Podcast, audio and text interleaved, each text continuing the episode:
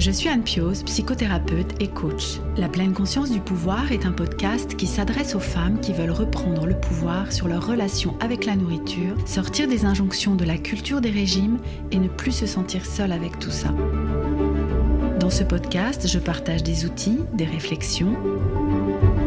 Je vous parle aussi de pleine conscience et d'introduire dans votre quotidien plus d'observation de votre propre fonctionnement. Je vous propose également des témoignages de femmes qui vivent ou ont vécu un trouble du comportement alimentaire ou une relation compliquée avec leur alimentation. Leurs témoignages vous permettront, je l'espère, de réaliser que nous sommes nombreuses à nous retrouver prises au piège de cette relation toxique. Je vous laisse avec l'épisode du jour. Bonjour et bienvenue dans ce cinquième épisode du podcast La pleine conscience du pouvoir. Aujourd'hui, nous allons parler de volonté. C'est un épisode qui est vraiment très cher à mes yeux parce que euh, lorsque vous arrivez jusqu'à moi, que ce soit dans l'accompagnement Indépendance Cannelle ou via mon compte Instagram ou dans le groupe Facebook et que nous discutons un petit peu ensemble, une des phrases que j'entends le plus souvent, en tout cas je l'entends très souvent, c'est je n'ai pas de volonté. Et alors moi, c'est quelque chose qui me fait réagir parce que pour moi, c'est vraiment complètement faux. Pourquoi je pense que c'est complètement faux? Parce que je ne pense pas que vous puissiez vous définir entièrement avec ces termes je n'ai pas de volonté. Si par exemple vous avez même une seule fois dans votre vie euh, fait un régime, et quand vous arrivez jusqu'à moi, c'est souvent le cas, et que vous l'avez tenu, euh, même si c'est pas suffisamment longtemps, assez longtemps à votre goût, vous avez eu la volonté. Toutes les réussites que vous avez eues dans votre vie ont demandé à ce que vous fassiez preuve de volonté. Donc quand je vous entends me dire je n'ai pas de volonté, bah déjà la première chose que j'ai envie de vous dire c'est j'y crois pas, c'est pas vrai, c'est pas possible. Donc dans cet épisode, nous allons décortiquer euh, qu'est-ce que c'est que la volonté, c'est quoi le processus qui fait que euh, nous allons avoir de la volonté, comment est-ce que ça s'entraîne la volonté, comment ça se passe aussi dans notre cerveau? C'est tout ça que nous allons voir dans cet épisode. La plupart des, choses que je vais vous dire dans, cet épisode, je les ai retirées d'un livre, moi, qui, m'a vraiment fait avancer dans ma réflexion au sujet de la volonté. Ce livre, c'est L'instinct de volonté et il a été écrit par Kelly McGonigal. Alors, il est sorti aux États-Unis en 2012 et en France en 2017, donc il est relativement récent.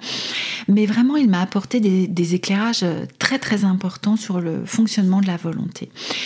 Alors avant de commencer à, vous parler de ce qu'il y a dans ce livre, je suis allée voir euh, bah, dans le dictionnaire, tout simplement, je suis allée voir la définition du Larousse. Euh, qu'est-ce que nous écrit le Larousse sur la volonté? On peut y lire que c'est la faculté de déterminer librement ses actes en fonction de motifs rationnels. C'est le pouvoir de faire ou de ne pas faire quelque chose. Un petit peu en dessous, il est écrit euh, que c'est la disposition de caractère qui porte à prendre des décisions avec fermeté et à les conduire à leur terme sans faiblesse en surmontant tous les obstacles. De petits points, avoir une volonté de faire, une entreprise qui exige de la volonté. Alors là, moi, je trouve que ça fait pas trop envie et, que ça fait même un petit peu peur hein, quand, je lis euh, conduire à leur terme sans faiblesse, en surmontant tous les obstacles. Oui, effectivement, on se dit, bah, la volonté, c'est un truc, euh, waouh, c'est un truc meumeux, quoi, de faire preuve de, volonté. Donc vraiment, un de mes messages principaux avec cet épisode, c'est de, faire redescendre un petit peu la, pression hein, par rapport à ce concept de volonté. Donc on va commencer par aller voir un petit peu la façon dont ça se passe au niveau de notre cerveau, le fonctionnement de la volonté. Cette volonté, elle va dépendre de notre cortex préfrontal. Donc ce, cortex préfrontal, c'est la zone du cerveau qui est juste derrière notre, notre front et qui va se développer tout au long de notre enfance et jusqu'à environ 25 ans. Alors les connexions, elles commencent à vraiment s'y faire vers l'âge de 7 ans. C'est pour ça qu'on va parler de l'âge de raison. Vous avez peut-être déjà entendu ce terme terme-là, parce qu'avant ça, euh, vraiment, si, vous imaginez un petit enfant de 3 ans, et je vais pas mal vous en parler du petit enfant de 3 ans euh, aujourd'hui, euh, bah, il est aux prises complètement avec ses instincts, avec ses émotions, avec ce qui se passe dans une partie plus primitive de, de son cerveau.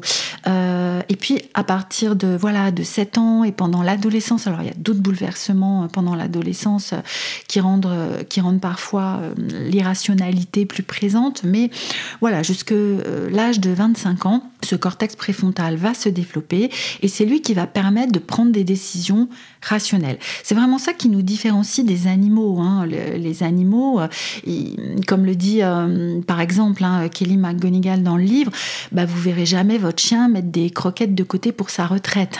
Il va pas être dans la prévision, il va pas être dans le raisonnement. Le cortex préfrontal n'est pas présent euh, chez les animaux et chez nous, il va contrôler tout ce à quoi vous faites attention, ce à quoi vous pensez et même la façon dont vous vous sentez. En fait, dans ce cortex, il y a trois régions qui concernent la volonté. Il y a celle qui contrôle le pouvoir de faire, qui vous aide à poursuivre par exemple une tâche ennuyeuse. Il y a celle qui contrôle le pouvoir de ne pas faire, qui vous empêche de faire tout et n'importe quoi quand une émotion débarque. Euh, remerciez là cette partie pour la dernière fois que vous n'avez pas repris de blanquette parce que vous n'aviez plus faim, par exemple, ou alors que vous n'avez pas décroché le téléphone pendant que vous étiez en train de conduire. Ces deux parties, ensemble, elles contrôlent ce que vous faites, elles contrôlent vos comportements. La troisième région, elle va contrôler le pouvoir de vouloir, qui permet de rester centré sur vos objectifs à long terme lorsque vous êtes tenté de ne pas honorer vos engagements. C'est la partie du pourquoi. Et voilà pourquoi, justement, c'est vraiment important quand vous fixez des objectifs de réfléchir à ce pourquoi, de réfléchir à ce qui fait que vous allez continuer à vouloir atteindre cet objectif. Parfois, vous vous demandez peut-être ce que sont devenues ces trois régions de votre cortex, alors que vous faites tout le contraire de ce que vous souhaiteriez à long terme. Hein. Je pense que ça vous est arrivé comme à moi. Par exemple, vous souhaitez ne pas finir euh, cette tablette de chocolat que vous avez commencé. Parce que votre pourquoi, ce fameux pourquoi, il est de ne plus être incontrôlable face au chocolat, et pourtant vous la terminez quand même. Ça, en fait, c'est parce que euh, ce cortex préfrontal qui s'est développé il n'y a pas si longtemps en ce qui concerne l'évolution de notre espèce, ben, il vient juste compléter ce qui existe dans notre cerveau depuis plus longtemps et qui tient plus de l'instinct, de la survie et des pulsions. Ces instincts, ils sont forcément toujours là parce que nous en avons besoin pour notre survie, justement, mais ils nous jouent parfois des tours. Par exemple, nous avons été conçus pour être attirés par le sucre et le gras, qui sont les aliments qui apportent le plus d'énergie.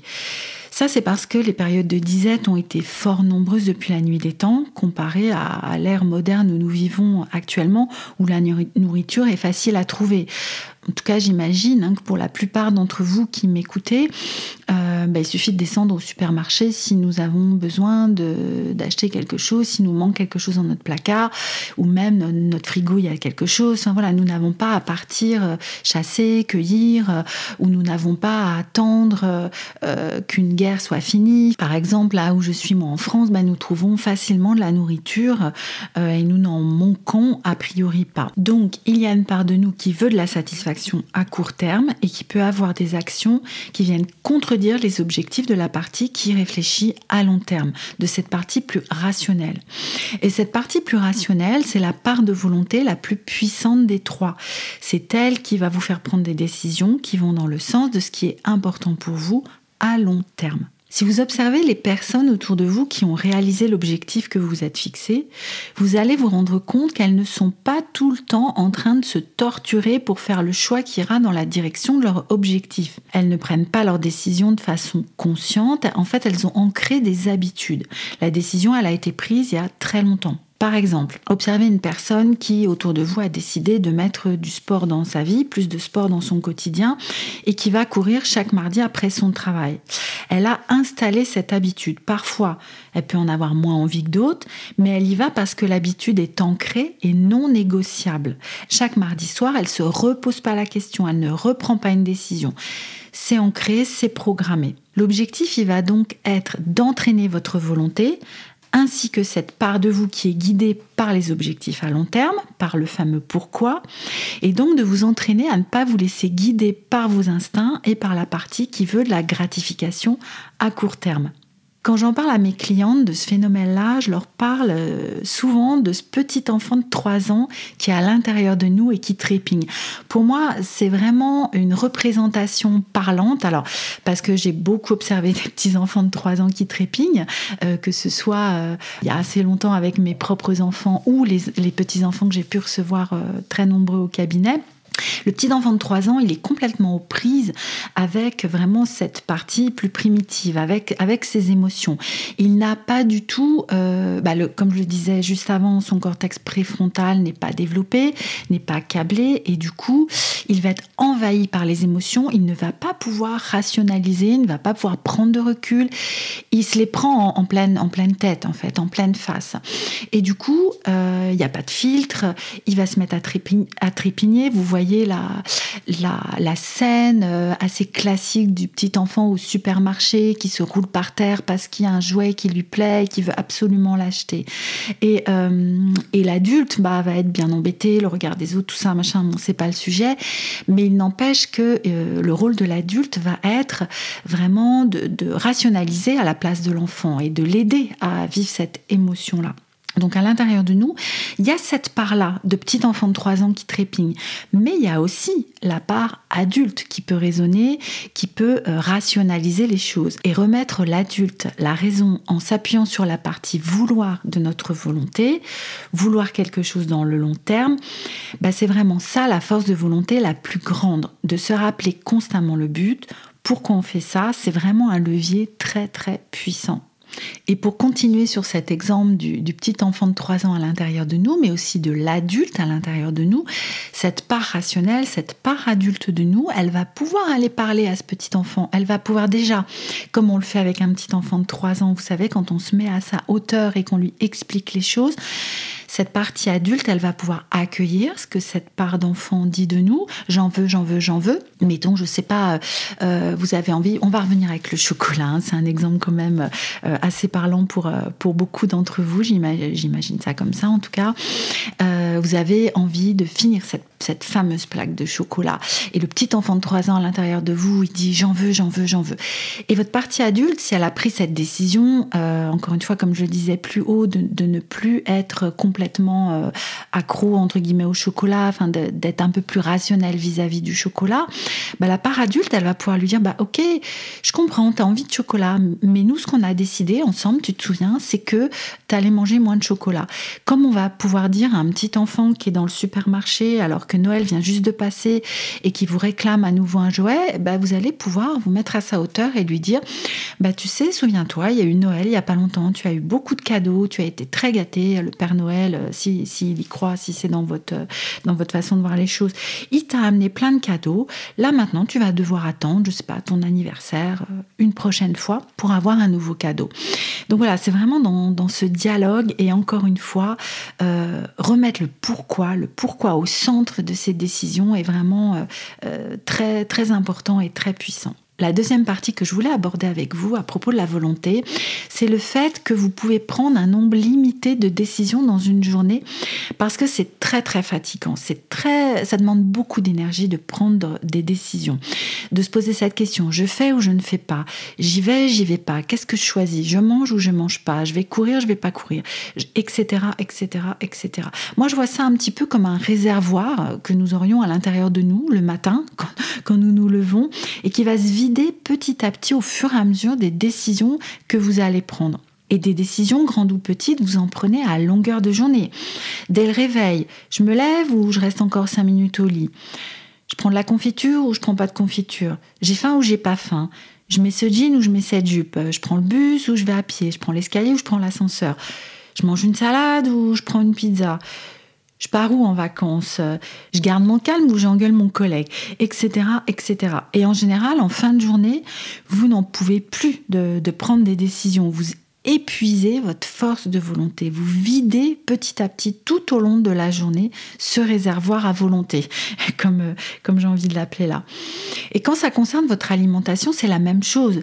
Euh, j'ai listé quelques exemples là juste au-dessus, mais si vous avez une relation compliquée avec la nourriture, et, et peut-être que si vous m'écoutez, c'est le cas, ou si par exemple vous avez fait de nombreux régimes et que vous êtes encore en train de contrôler ce que vous mangez avec votre tête, bah quand arrive le soir, par exemple en rentrant du, travail, c'est là que vous pouvez avoir envie de grignoter et de vous dire Oh, et puis zut, y en a marre, euh, toute la journée, j'ai décidé salade ou pizza, euh, euh, je reprends de la blanquette ou je reprends pas de blanquette, je, je bois du vin ou je bois de l'eau, etc., etc.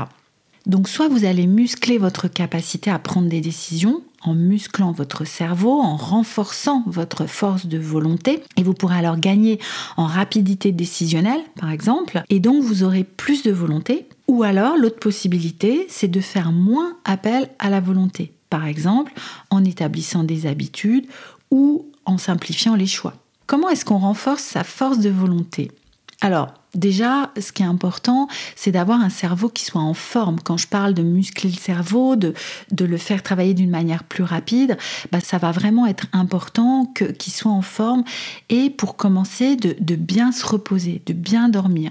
Le fait d'avoir un sommeil suffisant permet de, vous savez, on parle de régénérer le cerveau ou de, en tout cas, de faire en sorte qu'il puisse intégrer des informations, qu'il puisse récupérer, en fait. Et d'ailleurs, vous avez peut-être remarqué que le matin, c'est plus facile de prendre des décisions parce que le cerveau et la capacité euh, à prendre des décisions sont plus reposés. Faire du sport est aussi une bonne idée. Euh, c'est pareil que pour le sommeil. Il y a vraiment des liens entre l'exercice physique et les capacités cognitives.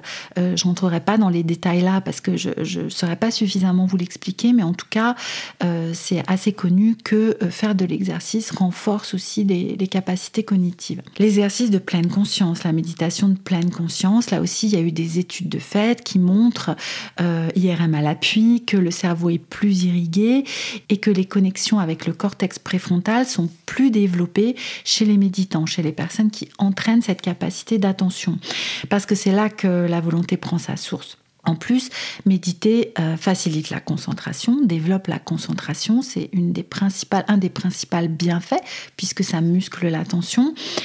Et ça facilite le sommeil. Donc CQFD, on en revient au point d'avant, euh, enfin au point de le premier point dont je vous ai parlé, qui est d'avoir un cerveau en forme en, dormant suffisamment. Donc euh, voilà, CQFD. Ensuite, il y a aussi euh, une alimentation qui peut être plus saine pour le cerveau. Par exemple, porter plus sur le végétal avec les vitamines et les minéraux.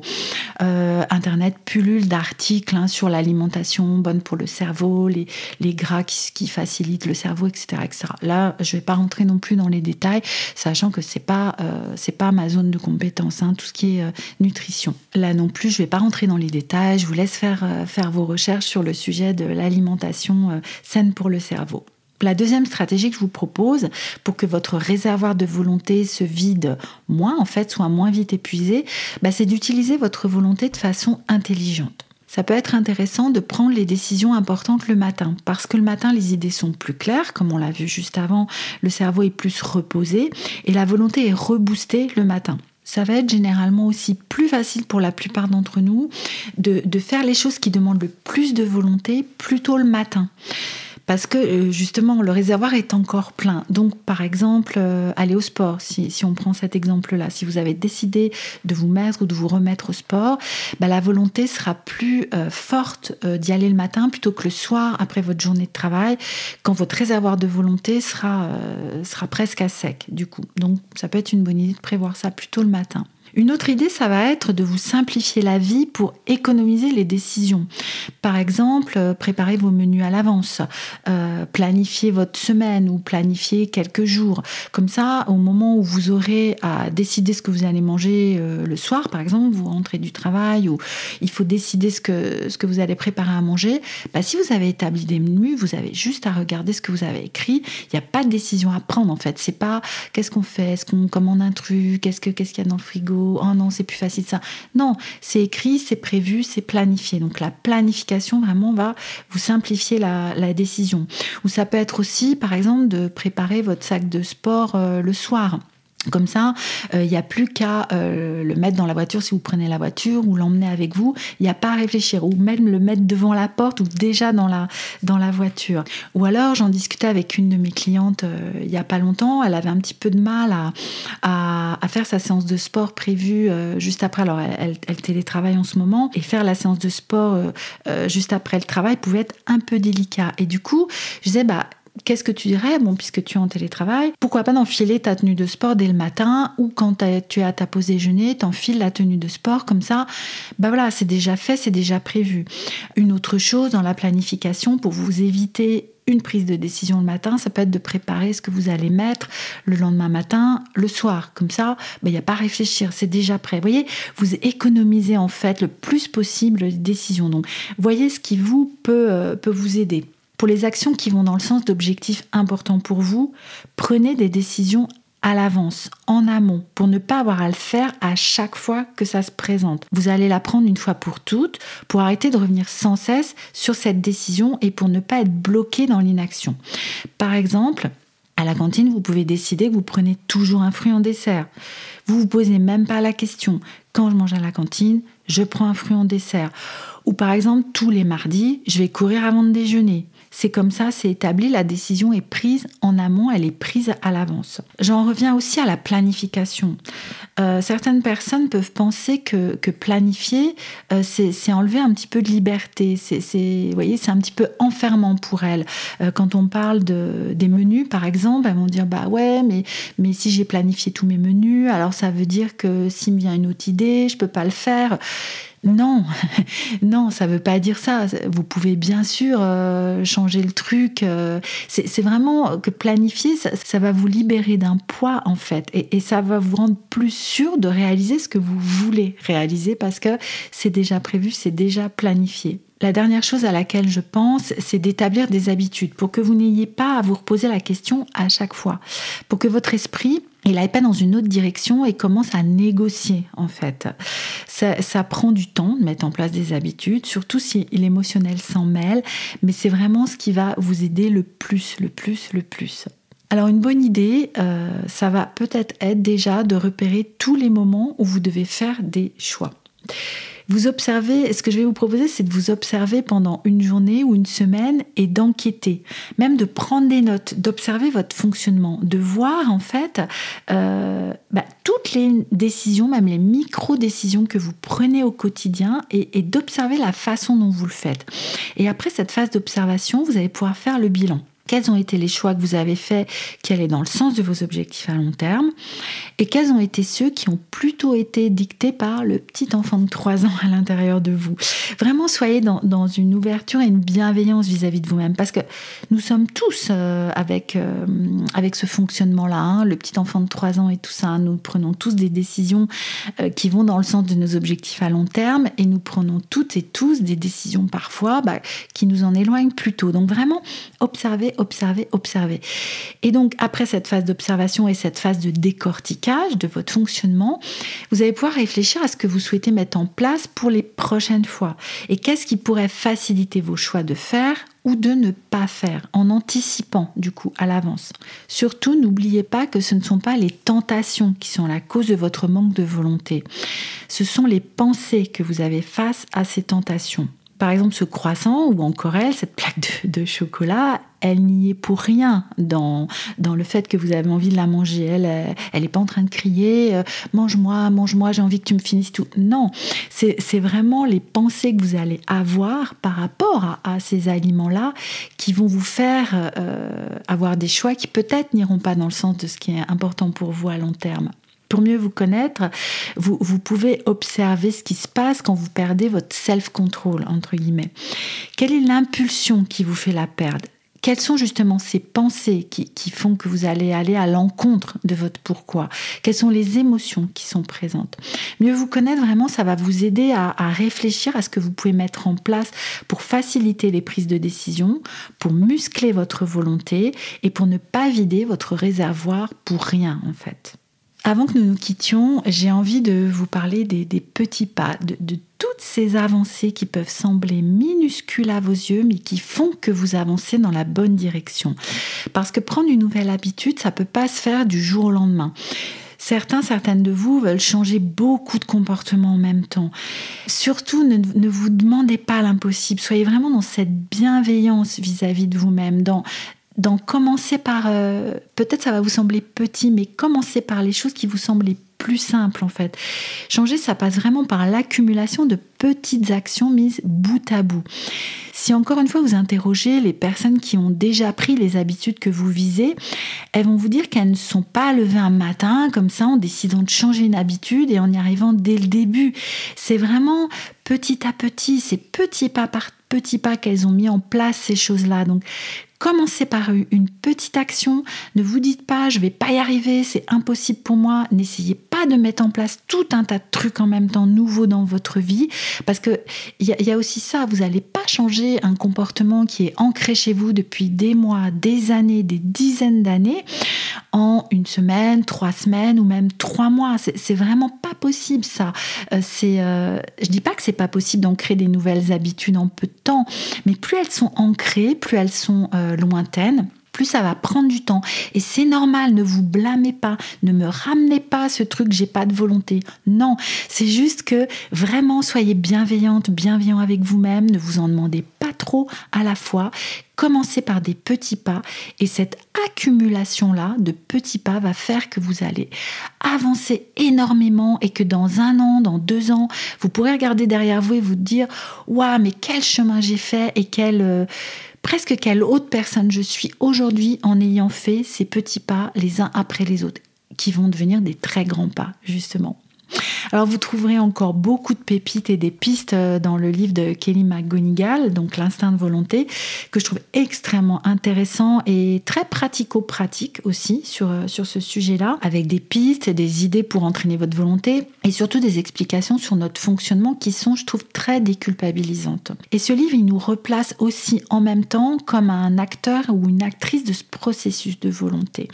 Parce que vous avez vraiment le pouvoir d'améliorer ça, de prendre le pas sur vos côtés plus primitifs, sur ce fameux petit enfant de 3 ans à l'intérieur de vous, qui cependant, comme je le disais tout à l'heure, hein, a vraiment besoin, comme tout petit enfant, d'être entendu, d'être pris en considération avant que vous puissiez lui rappeler la règle que vous vous êtes fixée.